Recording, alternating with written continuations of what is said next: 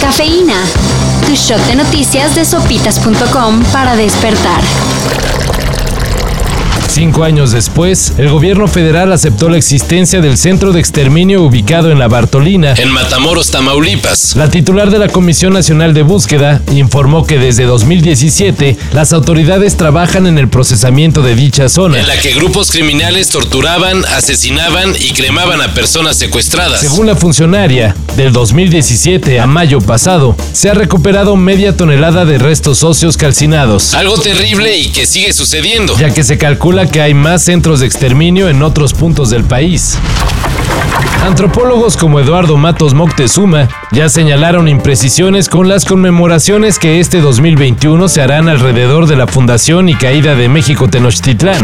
Ya desde ahí yo pues me manifesté en el sentido de que no estaba de acuerdo con lo que yo considero una manipulación de la historia.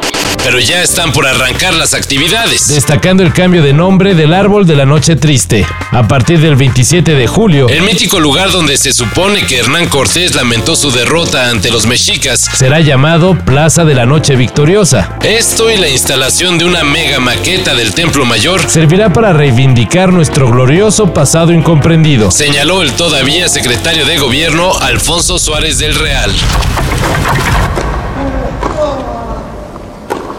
El deporte blanco se manchó tantito. A días de haber concluido el campeonato de Wimbledon, medios europeos informan que algunos tenistas están bajo investigación por presunto amaño de partidos. La organización de Wimbledon no ha dicho nada al respecto. Y la Agencia de Integridad del Tenis, la ITIA, prefirió no dar respuesta a un requerimiento del diario alemán Die Welt por razones operativas. Ayer en la cuenta de Instagram de Ryan Reynolds, quien protagoniza las películas de Deadpool, se difundió un clip en el que el irreverente superhéroe reacciona al tráiler de la película Free Guy, protagonizada por él mismo, Ryan Reynolds. Last week you all really liked my Cruella trailer reaction video. Where are the f esto, que es una muy ingeniosa forma de promocionar el estreno de dicha película, fue tomada por fans como la inminente llegada de Deadpool al universo Marvel. ¿Por? Por el pequeño detalle de que en el clip el superhéroe es acompañado por Korg, el personaje de Thor Ragnarok. Any tips on uh, getting into the MCU there, Korg? Uh, have a dream, uh, chase it, lose that dream, and at that point, check your emails. Maybe you'll get something from your agent saying, Marvel wants to talk. Todo un ergasmo para los fans de Marvel. ¿Querían logros en esta administración? ¡Van los logros! En conferencia de prensa, el gobernador de Veracruz, Cuitlagua García, presumió que la entidad ya ninguna gasolinera cobra por pasar al baño. Y entonces hasta la das con gusto porque ves el cambio, que ya no te la exigen, ¿eh? En ninguna me han dicho, oiga, tiene que usted que pagar.